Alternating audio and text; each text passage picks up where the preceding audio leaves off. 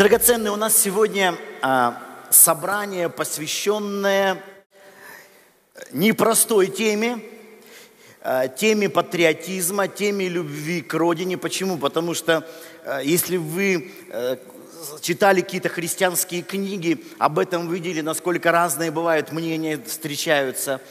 И сегодня мы с вами будем смотреть Слово Божье в Священное Писание. Библия говорит, что в последние времена люди будут себе избирать кого? Тех учителей, которые льстил бы слуху. Вот если ты говоришь приятное людям, это будет популярно. Но мы призваны говорить не популярное, мы призваны говорить то, что Бог нам показывает в своем слове, так? Я так готовлюсь прям мысленно вот. Давайте откроем место Писания Откроем Евангелие от Матфея, 23 главу.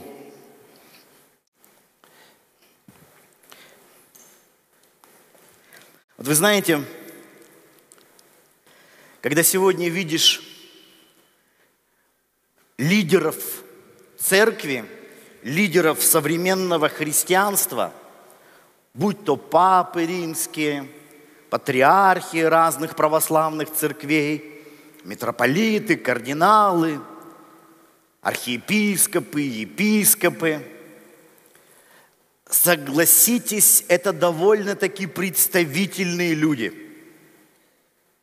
Они встречаются с президентами, встречаются с значимыми какими-то личностями. Их часто можно увидеть на каких-то правительственных заседаниях, в разных значимых общественных организациях. Правда же, да? То есть, ну, сразу представляешь, вот какие-то светские начальники, тут же церковные начальники. То есть это такая привычная картина. Это совершенно естественно для нас сегодня. Но я скажу вам честно, драгоценные, я не могу себе представить в такой роли Иисуса Христа – я не могу себе представить Христа на каком-нибудь важном государственном мероприятии, где он там все заседают, и он сидит, заседает. Может быть, кто-то из вас может, я не могу. Может быть, ты скажешь, пастор, ну время другое, время-то изменилось.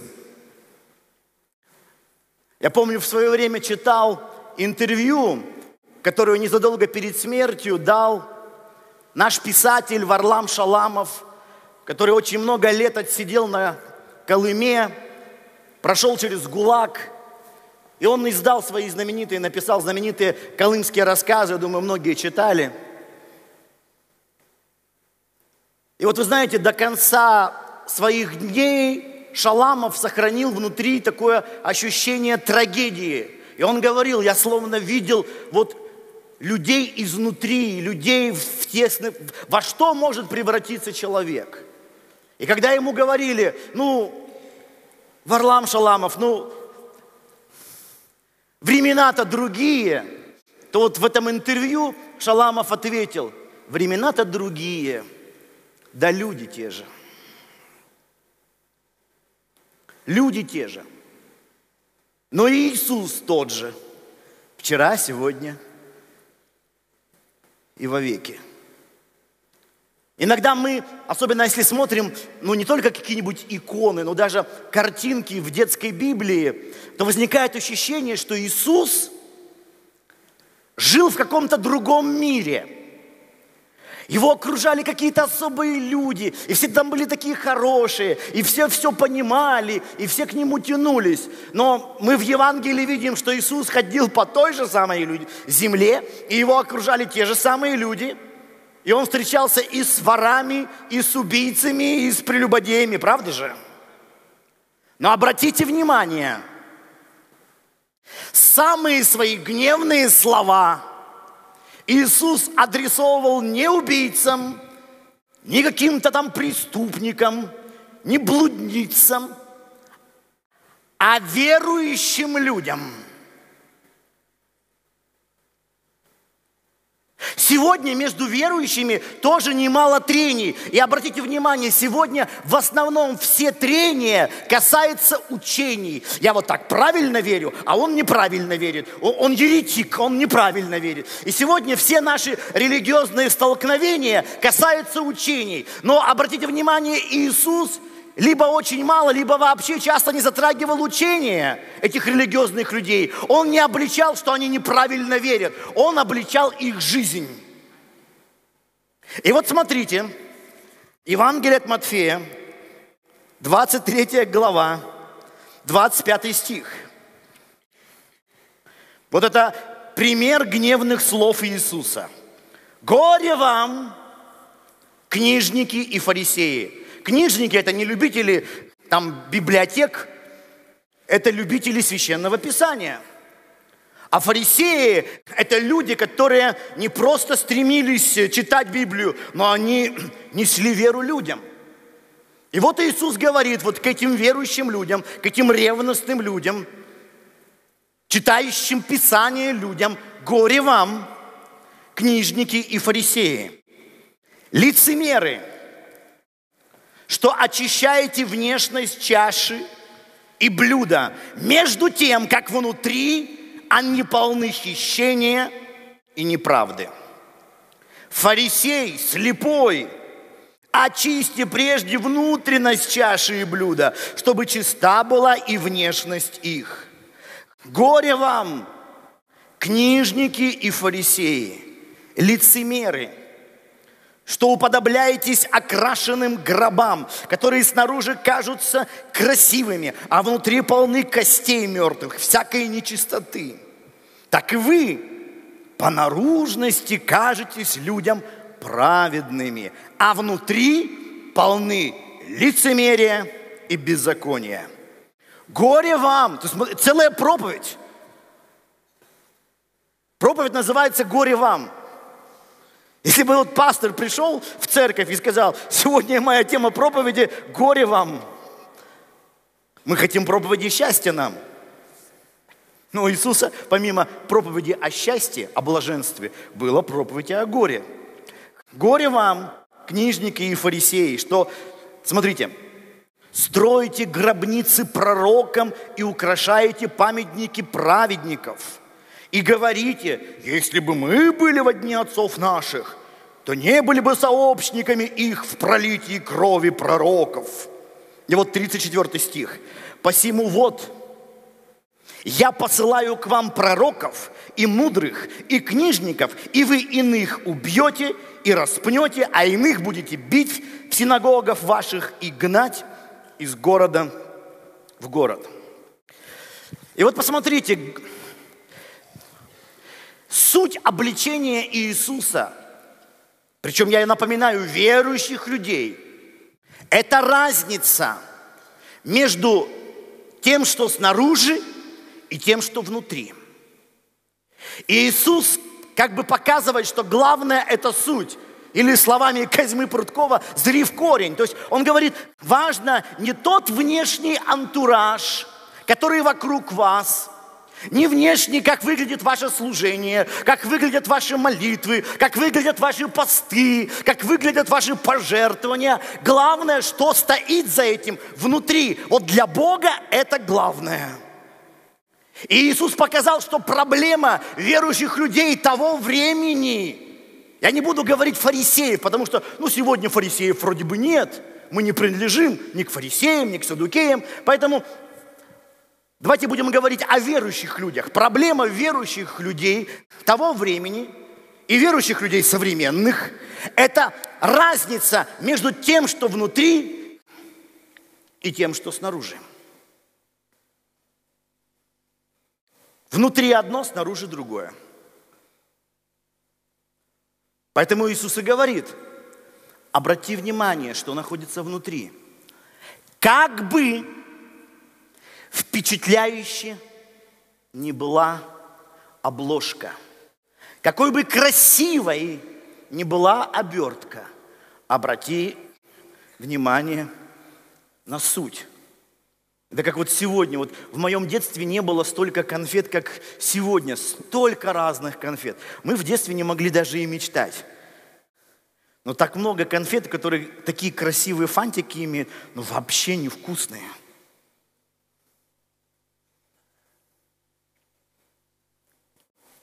Может быть, кто-то подумает, пастор, а при чем здесь тема любви к родине? У нас вот на прошлой неделе День России мы праздновали. В конце собрания мы говорили, будем молиться за Россию. Как это все имеет отношение к России? К патриотизму. В энциклопедии написано, смотрите, что, что такое патриотизм. Это происходит от греческого слова «отечество». Любовь к Отечеству и готовность подчинить его интересам свои частные интересы. Патриот гордится достижениями и культурой своей Родины и стремится защищать интересы Родины и своего народа. То есть вроде бы в корне патриотизма лежит любовь. И мы, как христиане, как те, кто верит, что Бог есть любовь, мы, по идее, все должны быть, все должны быть патриотами и защищать интересы своей родины. И жертва, она вообще связана с христианством. Но тут, посмотрите, возникает вопрос, что жертва-то жертвой, но всякая ли жертва угодно Богу? И когда мы защищаем, то ли мы защищаем или не то? Сразу помните, вспоминается вот из мультика про Шрека, там был принц, который собирал народ против дракона, и он говорил свою знаменитую речь, в которой произнес, некоторые из вас, возможно, погибнут, но я готов пойти на эту жертву. Патриот своего государства был. И вот когда здесь написано, смотрите, что вот достижениями культуры, если мы возьмем великих представителей нашей русской культуры, то мы с удивлением обнаружим, что многие из них почему-то ну, не восторгались, мягко говоря, патриотизмом. Я вот всего лишь несколько цитат взял. Вот смотрите, Лев Толстой. Патриотизм, ну, Толстой он так прямо, по-стариковски – чувство безнравственное, потому что вместо признания себя сыном Бога, как учит нас христианство, всякий человек под влиянием патриотизма признает себя сыном своего отечества, рабом своего правительства и совершает поступки, противные своему разуму и своей совести. Вот мысли Толстого – Наверное, один из самых великих религиозных мыслителей России, Владимир Соловьев, тоже писал, смотрите, обоготворяя свою народность, превращая патриотизм в религию, мы не можем служить Богу, убитому во имя патриотизма. Еще один мыслитель, Герцен, пишет так о патриотизме – Патриотизм – это свирепая добродетель, из-за которой пролито в десятеро больше крови, чем от всех пороков вместе. Ну и в конце я хочу привести слова Николая Васильевича Гоголя, который, безусловно, любил тоже свою родину, но вот смотрите, что он пишет. Я и мы понимаем, что тот, кто написал «Ревизора», «Мертвые души», да, вот где там характер и чиновников России, и других деятелей, он слышал немало обвинений в свой адрес. И вот что пишет Гоголь.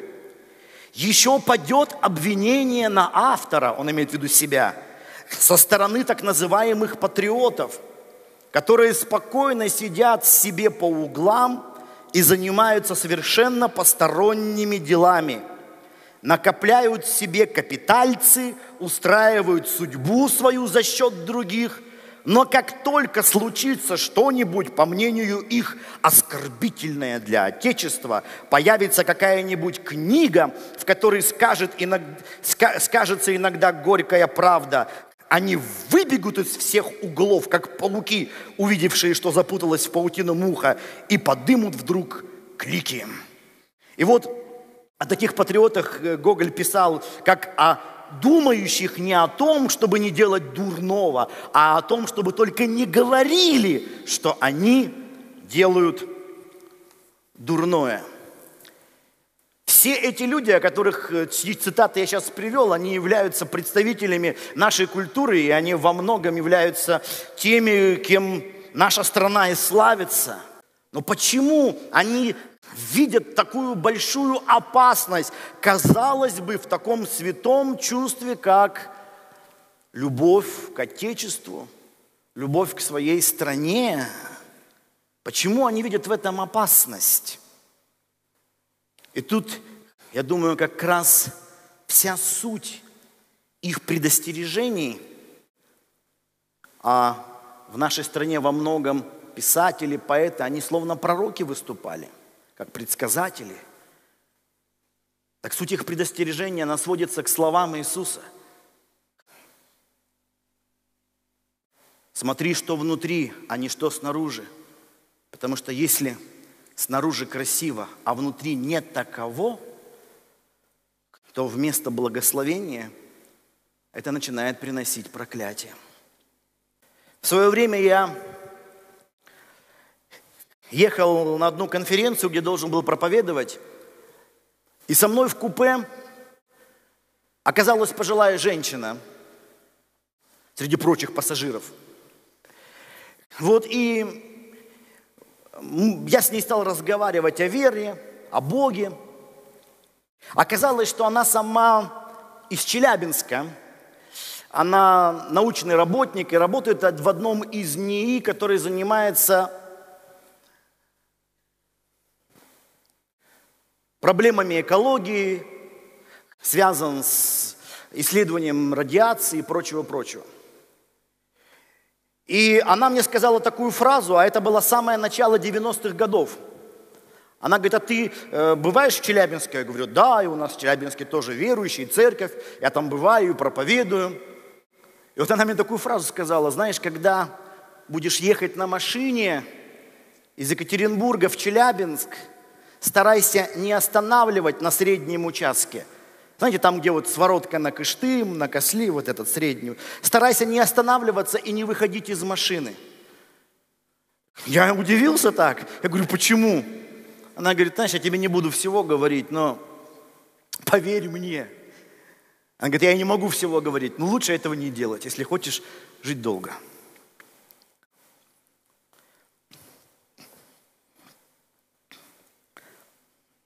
Осенью 1957 года наша страна готовилась к большому празднику 40 лет Великой Октябрьской революции. Ну, 40 лет после 17 года.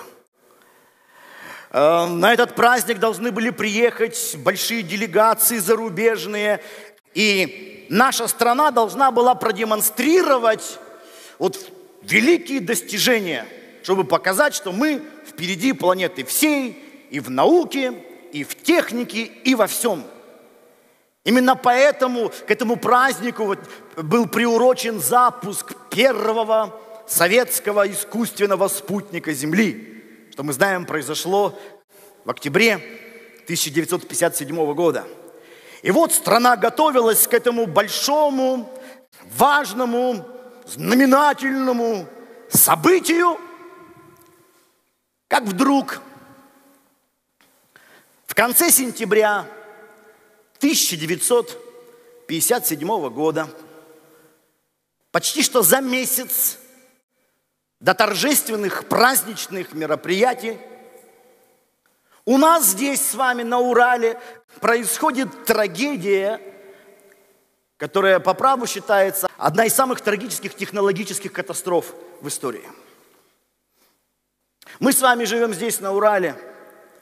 И, конечно, кто-то больше, кто-то меньше, но мы все слышали, как на закрытом предприятии, на, ком- на химическом комбинате «Маяк» произошел взрыв, и один из, одно из хранилищ взорвалось, пробив все там бетонные плиты, и в, в атмосферу, в воздух э, где-то на километр-два поднялись радиоактивные отходы. Э, выброс был около 20 миллионов кюри.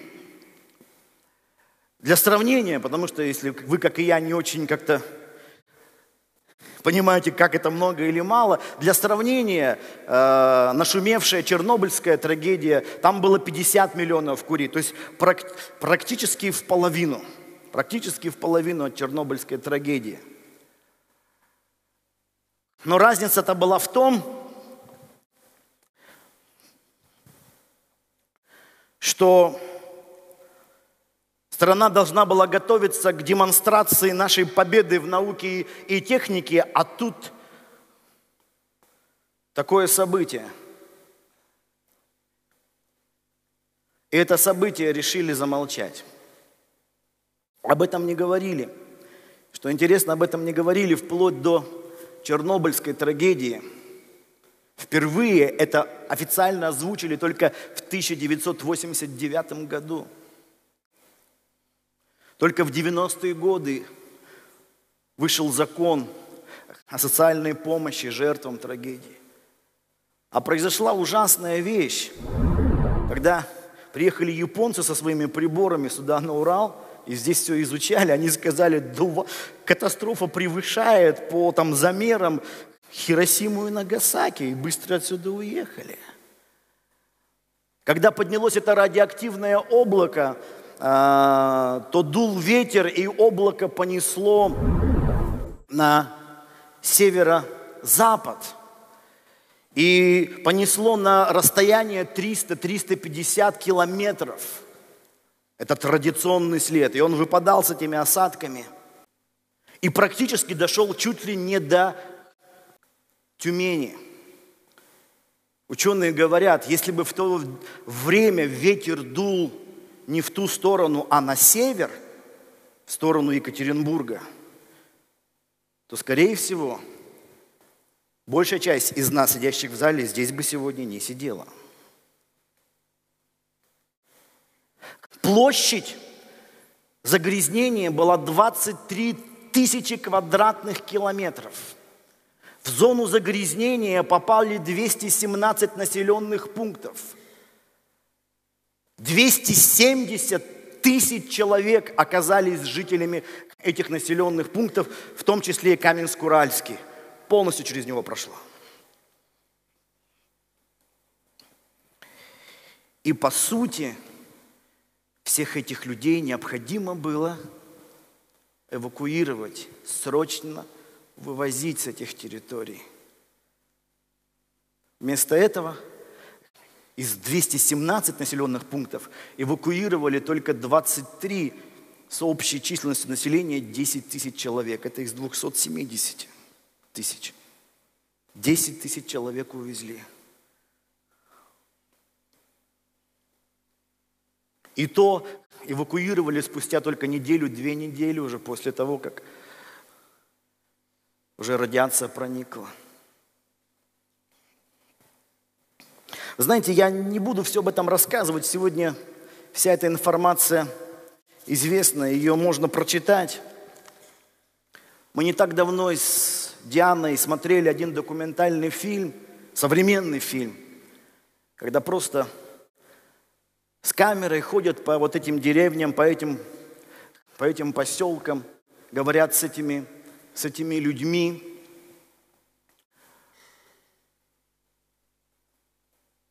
В некоторых вот деревнях, вот я хочу показать некоторые, некоторые из цифр. Вот, например, в деревне Татарская Караболка, маленькая деревня, вокруг нее семь кладбищ, где сотни людей, каждое кладбище. Я смотрел, как жители села Муслюмова, которое находится прямо на этой радиационной речке, речка Теча. Они рассказывали, как они вот с детства смотрят, вот это их деревня, а вся река со всех берегов, потому что там ради, ради, радиация. И сейчас идут с приборами, приборы, они, они зашкаливают. Все обнесено заборами до сих пор. Сделали территорию так называемый Восточно-Уральский ради, радиоактивный след. Эти жители села говорят, что когда узнают там, если там кто-то хочет жениться или выйти замуж за молодых людей из их села и узнают, откуда они, так, они, говорит, обычно отказываются, говорят, мы не хотим плодить уродов. И брали интервью этих людей, эти люди говорили, да, мы понимаем, что мы живем, мы живем вот э, где не должно жить, но куда нам ехать, кому мы можем продать свои дома, которые находятся вот недалеко от речки Течи. Мы, не, мы никуда не можем уехать. А прошло уже более 50 лет после той трагедии. Смотришь вот на них, слушаешь их интервью, и знаете, Несчастные люди, они рассказывают про болезни, которыми болеют их дети, как дети иногда ночью просыпаются, потому что у них до сих пор боли, боли в ногах. Как бывает там в школах из носа у детей кровь течет. Они продолжают жить. Почему? Ехать им некуда, и, и никто нам помогать им особо не собирается. Я читал эти коллективные письма из другого, там недалеко находится, я думаю, многие тоже слышали, Карабаш – который признан одним из самых грязных экологических мест планеты. Они пишут коллективные письма, помогите нам уехать, мы никому не можем там свое жилье в Карабаше продать, никуда не можем уехать. Никто о них не думает, никто, никто о них не заботится. Что, чтобы предотвратить эту катастрофу, там выгоняли школьников, которые хоронили на этой радиоактивной территории, чтобы э, урожай нельзя было есть. И там его нужно было за, закапывать. Школьники от 7 до 13 лет приезжали. Закапывали. Участвовали беременные женщины, из Екатеринбурга, из нашего с вами города, чтобы огородить эту территорию, солдат привозили, там нужны были сотни тысяч солдат, и они не знали даже, куда едут, им не говорили, не были никаких там средств защиты, а потом с них брали подписку о неразглашении тайны. И сегодня говорят, что никто не может сказать, какое число жертв от этой трагедии. Никто не может сказать. Там рассказывали, что из этого радиоактивного облака э, там радиация была, и в нижних слоях атмосферы целое сияние такое с голубыми розовыми оттенками было. И люди видели даже в Челябинске это сияние. И вот вам я прочитаю заметку, заметку из Челябинской газеты 1957 года. Послушайте, заметка – в прошлое воскресенье вечером многие челябинцы наблюдали особое свечение звездного неба. Это довольно редкое в наших широтах свечение имело все признаки полярного сияния. Интенсивное, красное, временами переходящее в слаборозовое и светло-голубое свечение охватывало значительную часть поверхности небосклона. Полярные сияния можно, будут, можно будет наблюдать и в дальнейшем на широтах Южного Урала. Вот это свечение от радиации выдали за, за то, что у нас тут северное сияние.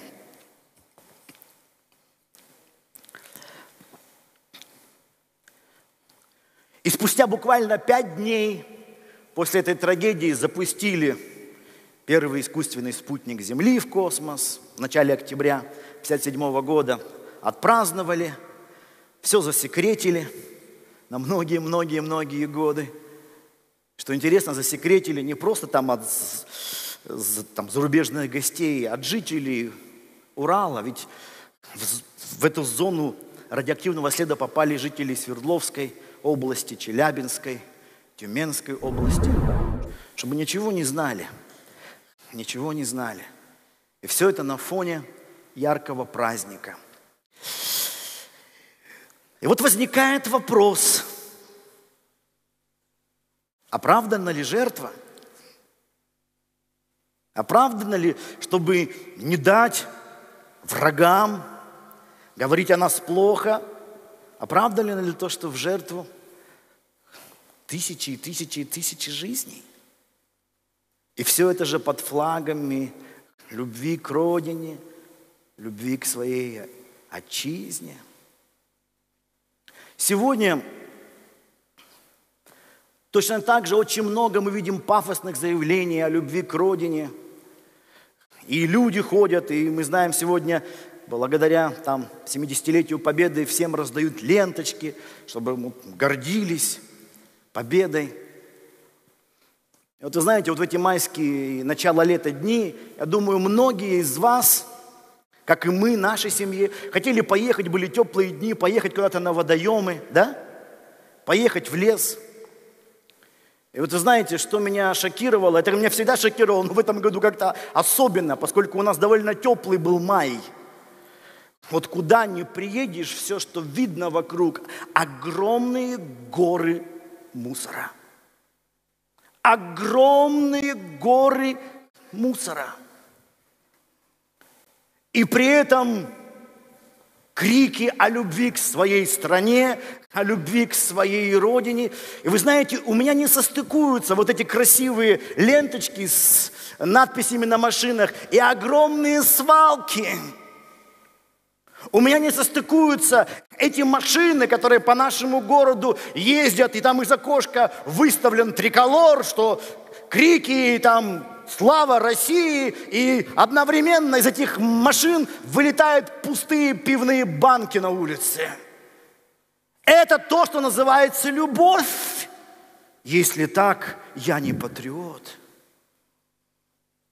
Недалеко, где мы живем, находится лес – и мы с Дианой часто берем мешки, потому что, вот вы знаете, ну невозможно так ходить и наблюдать, вот радоваться деревьям, потому что постоянно банки, грязь, какие-то пустые пакеты, все везде заброшено. Такое чувство, что большая часть населения этой страны, они в реале ненавидят эту страну что все мы буквально с вами диверсанты, которые хотят все здесь захламить, все побережья сделать грязными и прочее, прочее. И все это на фоне красивых лозунгов.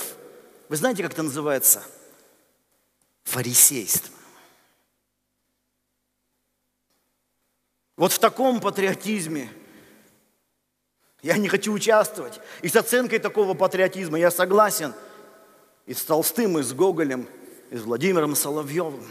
Что это такое, дорогие? Вы знаете, мы все люди, и все мы хотим, ну как-то вот, есть у нас как-то в нашей плоти шикануть. Ну приятно, вот приехал, и, например, я, ну, например, и там, вот у меня там новая машина. И ничего плохого в новой машине нет. Ничего плохого. Но если я хочу купить себе новую машину, но при этом у моих детей нет деньги на обувь, и они ходят, э, в, ходят куда-то там в школу, и у них там старые разваливающиеся ботинки, я говорю, ничего, ничего, девочки, гордитесь, у папки новая машина – то как-то это выглядит, мягко говоря, странно, а грубо говоря, выглядит подло. Разве не так? Все мы хотим шикануть, ну, показать себя и на уровне личном, и на уровне общественном.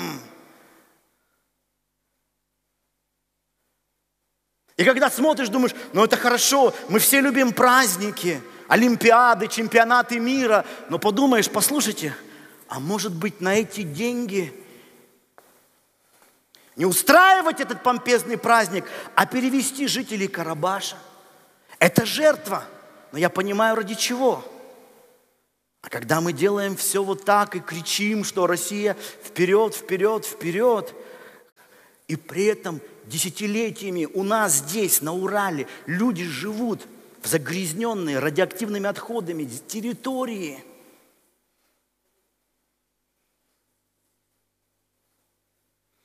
Это получается, как папка на новой машине, а детям ходить не в чем, а?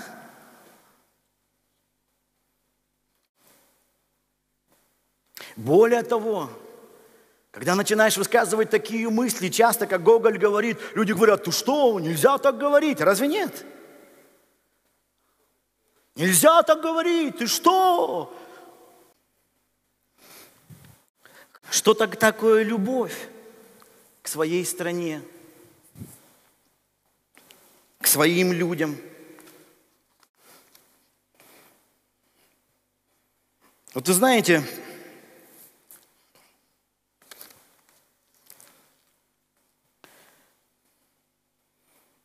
прошлая проповедь наша была о честности. Помните? Сегодня, в принципе, во многом продолжение быть честным. Быть честным.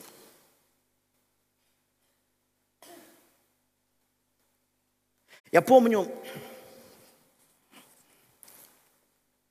когда, будучи школьником, мы ходили, это были 80-е годы, мы ходили на демонстрации, помните? Вы знаете, вот такое чувство было, я думаю, что я здесь не одинок. Хотя в то время уже, в принципе, перестройка, и уже начали издавать книги и Солженицына. Ну, в общем, мы многие вещи стали узнавать с вами, помните, да? Но я до сих пор не могу забыть это чувство, когда вот мы идем все вместе в шеренге по улице Ленина и подходим к, э, к площади пятого года, и вот вы знаете, хотя вот ты все знаешь, все понимаешь, и хотя уже над этими идеями коммунистическими, там, социалистическими уже все смеялись, помните? А вот такое приходило ощущение, вот, что мы идем все вместе, и восторг внутри. И потом, ура, и ты такой, ура! И вот мы тут все вместе идем. Переживали подобные вещи? Я вообще никогда не был сторонником там э, коммунизма и прочего, но я помню ощущение общности и то чувство, которое меня наполняло – и вот вы знаете, в этом есть опасность, потому что это чувство могут использовать. Поэтому в Библии написано, не иди на большинство, на зло, и не отступай по большинству от правды. Помните, да, написано? Это могут использовать. Я когда читал воспоминания людей, немцев после Третьего рейха, они говорят – да мы словно околдованы были, говорит. Сегодня мы смотрим, что творилось. Как мы, словно околдованы, вот эта общность, эти знаменитые факельцумы, ночные парады с факелами. Это, говорит, такой приходило восторг, слезы текли. Сейчас смотришь со стороны, ты понимаешь, тебя использовали. Твою якобы любовь к стране использовали – страшных целях. А? Это произошло. Это было. Поэтому сегодня точно так же, когда мы говорим об этом, какое бы ни было чувство, мы не можем доверять своим чувствам. Даже восторг может приходить чисто вот психологически от ощущения общности. Но никогда не потеряй себя – вы знаете, я как пастор церкви могу сказать, то же самое происходит в христианстве. Нередко верующие так сильно любят конференции, потому что, знаете, во время конференции, когда съезжаются христиане из разных городов, во-первых, есть атмосфера ожидания, во-вторых, обычно на конференции всегда больше людей, чем на собраниях в церкви. И когда люди приезжают, много людей, ощущение общности, они часто путают вот это ощущение и восторг от общности с помазанием – они говорят, о, как сильно Бог пришел, какое было помазание. Да никакого не было помазания, просто атмосфера общности была. И все. Поэтому сегодня скажешь, ты что, против конференции? Я не против конференции, я не против больших мероприятий. Мы проводим конференции, но помимо всего этого, знаете что? Мы стали в нашей церкви ставить акцент на личном переживании Бога один на один в тайной комнате. Если в твоей жизни этого нет, этот общий восторг воскресных собраний или конференций – это просто чувство – И больше ничего. Просто чувство, просто внешнее вдохновение – Переживи Бога лично, когда нет никакого эмоционального воздействия, когда Олег и Галина Казанцевы не поют тебе так красиво, когда ты просто сидишь один на один с Ним. И некоторые, вы знаете, что теряются. Мы не теряемся на собраниях, мы не теряемся на конференциях, но когда мы оказываемся один на один с Господом, мы теряемся. Никакого эмоционального воздействия. Сидишь и просто, и, и что? Ты просто не знаешь Бога, вот что. Хотя годами посещаешь собрания, годами бываешь на разных конференциях и любишь их посещать. Ой, такой восторг, такой восторг. Ты путаешь психологию, эмоции с реальной духовностью. Вот почему, драгоценные, мы сегодня такой большой акцент на это ставим. Ты должен лично познавать Бога. Без всякого воздействия, без вдохновляющих проповедей – когда к нам стали люди приходить на эти утренние молитвы, они часто ожидали, что Виктор, он там тоже с утра всех, сейчас мы будем лично Бога переживать, закрой свои глаза, открой свое сердце, все. А приходит, никаких вдохновений нет, только ты и он. Посидел, поерзал и не стал ходить. Лучше на конференцию. Там меня накачают. И мы видим, сколько сегодня так называемой накачки в современном христианстве, что мы называем помазанием. А потом эти мыльные пузыри просто лопаются в виде скандалов, в виде разоблачений. Как же так?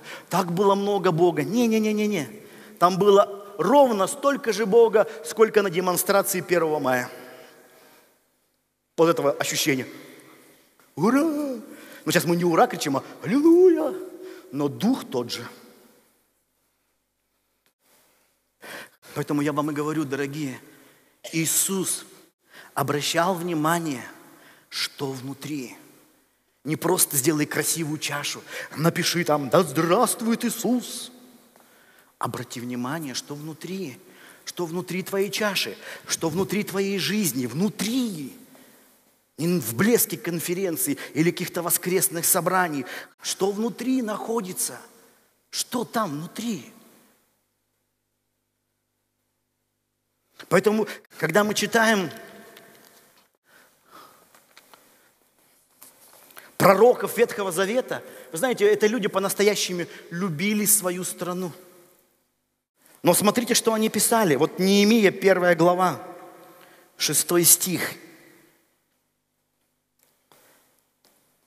да будут уши твои внимательны и очи твои отверсты, чтобы услышать молитву раба твоего, которого я теперь день и ночь, которую я теперь день и ночь молюсь пред тобою о сынах Израилевых, рабах твоих, и исповедуюсь во грехах сынов Израилевых, которыми согрешили мы пред Тобою, согрешили и я, и дом отца моего. Посмотрите, пророк любит свою страну – но он не закрывает глаза на грех, на неправильные вещи. Потому что только признав неправильное, можно покаяться, а только покаявшись, можно измениться. Если же закрыть глаза и говорить, все хорошо, мы избранный Божий народ, слава Богу, Бог, нам, Бог нас любит, Он дал нам свои заповеди, мы такие крутые, помазанные, благословенные. Чем это заканчивается? Гордыней и падением.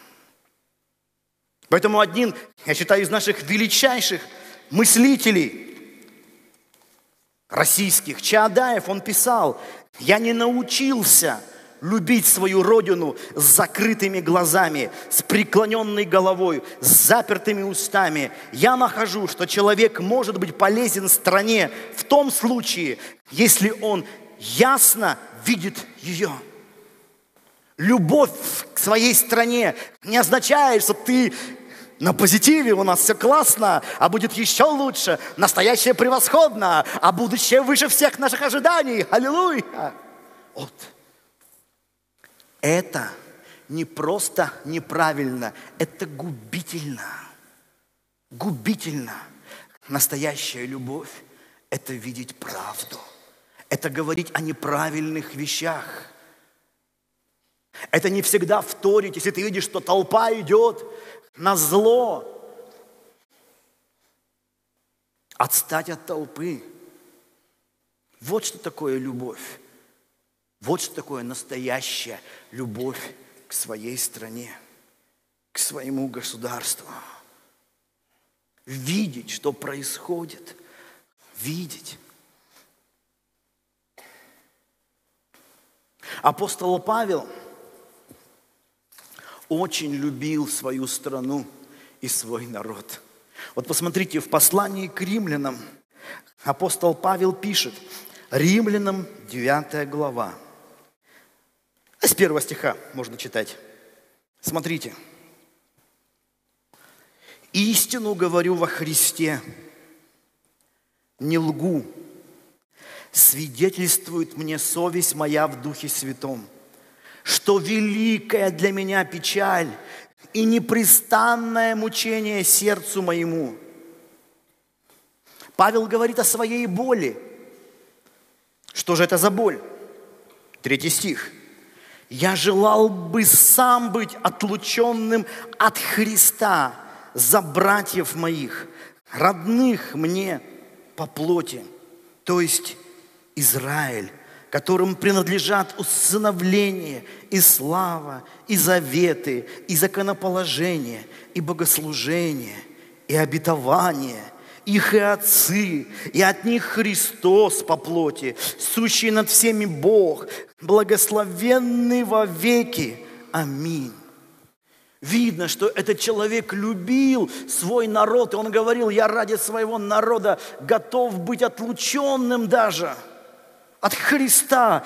Я так люблю свой народ, я так люблю Израиль, мой народ – мои братья по плоти, от них и Христос по плоти. Шестой стих. Но не то, чтобы Слово Божье не сбылось, ибо не все те израильтяне, которые от Израиля, и не все те дети Авраама, которые от семени его, но сказано, в Исааке наречется тебе семя, то есть не плотские дети суть дети Божьи, но дети обетования признаются за семя. И хотя Павел очень любил свой народ, но он не жертвовал ради этого истины, потому что настоящая любовь, она думает только о том, что истина. И он говорит, но мы видим сегодня, что не все те израильтяне, кто просто по плоти – и мы видим сегодня, что многие из тех, кому принадлежали и закон, и обетование, сегодня они отвергли Христа, остались без всего. А те язычники, не имеющие этих обетований, сегодня становятся настоящим семенем Авраама по вере. Он любил свой народ, но он не жертвовал истиной – и он говорил правду. Да, милые мои, говорил он, мы отступили. Да, мы потеряли все это. Да, мы можем сколько хочешь сегодня гордиться, что какая у нас великая история, какие у нас великие события прошлого. Но сегодня мы отвергли Христа. Павел говорил к этим людям. Вот какая картина. Мы остались без Бога сегодня. И можно делать старые праздники, Пурим, там, все эти религиозные праздники – это всего лишь форма, внешность чаши, внутри Бога нет. Пришел к своим, к нам, а мы его не приняли. Из-за этого многие соплеменники Павла его ненавидели. Помните, там даже некоторые взяли пост, чтобы он умер. Говорит, не бросим поститься, пока он не умрет. Он не патриот. Но только это – и есть настоящая любовь к своему народу. Любовь, которая не закрывает глаза на правду. Точно так же для патриотов Христос был как предатель. Как это так? Грехи всего мира. Нет, это наш Бог, Бог Израиля, Бог Авраама, Исаака и Иакова. Нам не нужны никакие язычники. Это наша вера, это наше обетование. Он только за нас должен умереть, только наши грехи Он должен взять. Он наш Бог, Бог Израиля. А Христос стал Богом всех народов. Ну, просто предатель всех наших национальных интересов. Но Иисус есть путь, истина и жизнь. Поэтому, драгоценные, когда мы читаем Слово Божье, мы понимаем, настоящая любовь, она всегда связана с истиной. Настоящая любовь – это не бравада, это не флаг, высунутый из окошка машины, и не георгиевская ленточка, повязанная на антенне. Настоящая любовь к своей стране, к своей земле, когда ты мусор после своего пикника засовываешь в мешок и везешь в город, чтобы выбросить в мусорный ящик. Вот что такая любовь. Настоящая любовь к своей стране – это когда ты трудишься так, чтобы за твои товары там где-нибудь в Америке выстраивались очереди, как у нас за айфонами. Вот что такое – чтобы твоих продуктов во всем мире с нетерпением ожидали. Вот что такое любовь к своей стране. Настоящую любовь к своей стране.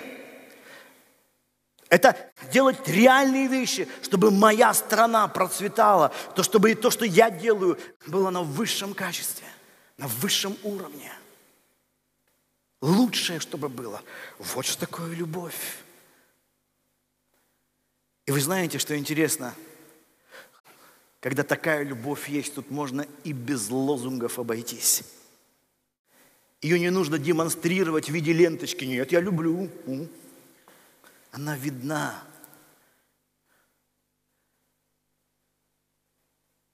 Как я помню, ехал за одной машиной с такой ленточкой, из которой вылетела бутылка. Я стал на светофоре рядом, открыл окошко, и говорю, почему ты пачкаешь мой город? В ответ от этого патриота я услышал только мат. И вот такой патриотизм сегодня, к сожалению, выползает. И он губителен, потому что это никакая не любовь, это имитация любви это проклятие. Это проклятие. Вот такой лжепатриотизм приводит к чванству, приводит к гордыне, а гордость приводит к падению.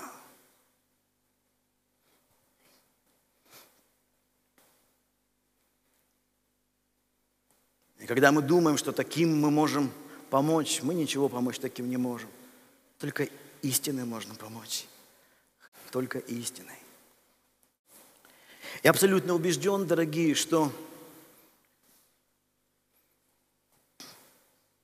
когда мы вспоминаем события прошлого, то, что было в истории 20 века, в истории до этого, вы знаете, это прежде всего должно быть уроками. Не поводом для гордости, а уроками.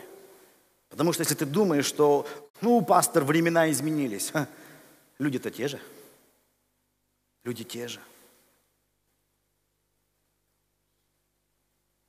И мне страшно, когда я сегодня слышу, как в нашей стране все чаще начинают говорить о новой войне с гордостью, а не со страхом. Я помню, когда еще было живо много ветеранов, настоящих ветеранов, еще в конце 70-х, 80-х годов, которые прошли войну – и у них главная фраза была, лишь бы не было войны, помните? Они победили. И они говорили, лишь бы не было войны. Сегодня все чаще об этом говорят. Это же страшно. Откуда возникло разделение на языки и народы? Бог во время строительства Вавилонской башни сказал, я разделю их языки, чтобы они не понимали друг друга. Разделение на языки произошло как следствие гордости и греха людей. Так же ведь? И чтобы люди не понимали друг друга, Бог и создал этого, чтобы не было. Чем больше у нас гордости и греха, тем меньше мы начинаем понимать другие страны и народы.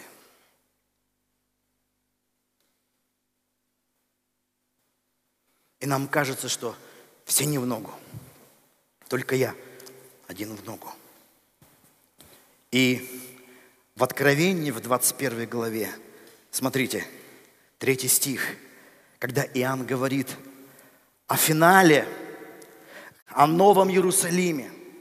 «И услышал я громкий голос с неба, говорящий, все скиния Бога с человеками, и Он будет обитать с ними.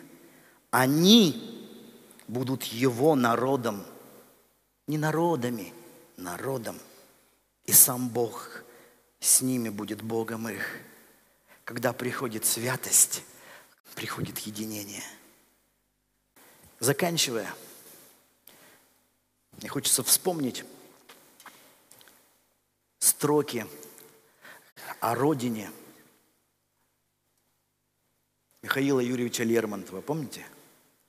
«Люблю Россию я, но странную любовью не победит ее рассудок мой, ни слава, купленная кровью, ни полный гордого доверия покой, ни темной старины заветные предания не шевелят во мне отрадного мечтания.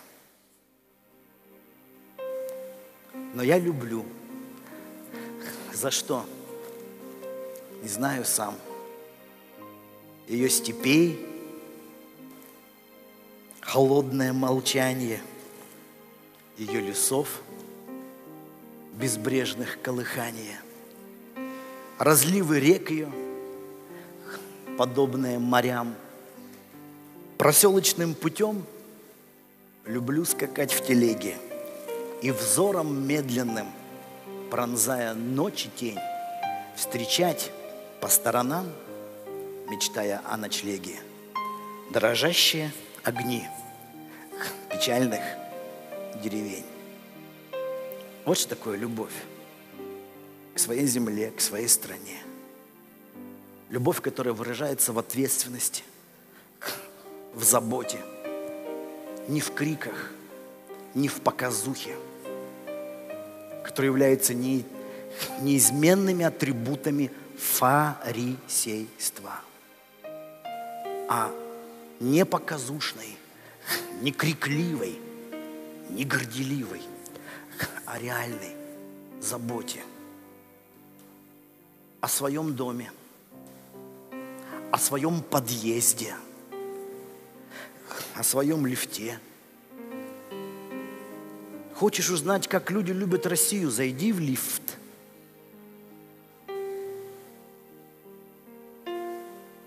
О своей семье. О месте, куда ты приехал с друзьями на, на пикник – это все реальные дела. Они, может быть, не яркие, не показушные, но это реальная любовь. Другой не существует. Другая – это все маскарад. Настоящая любовь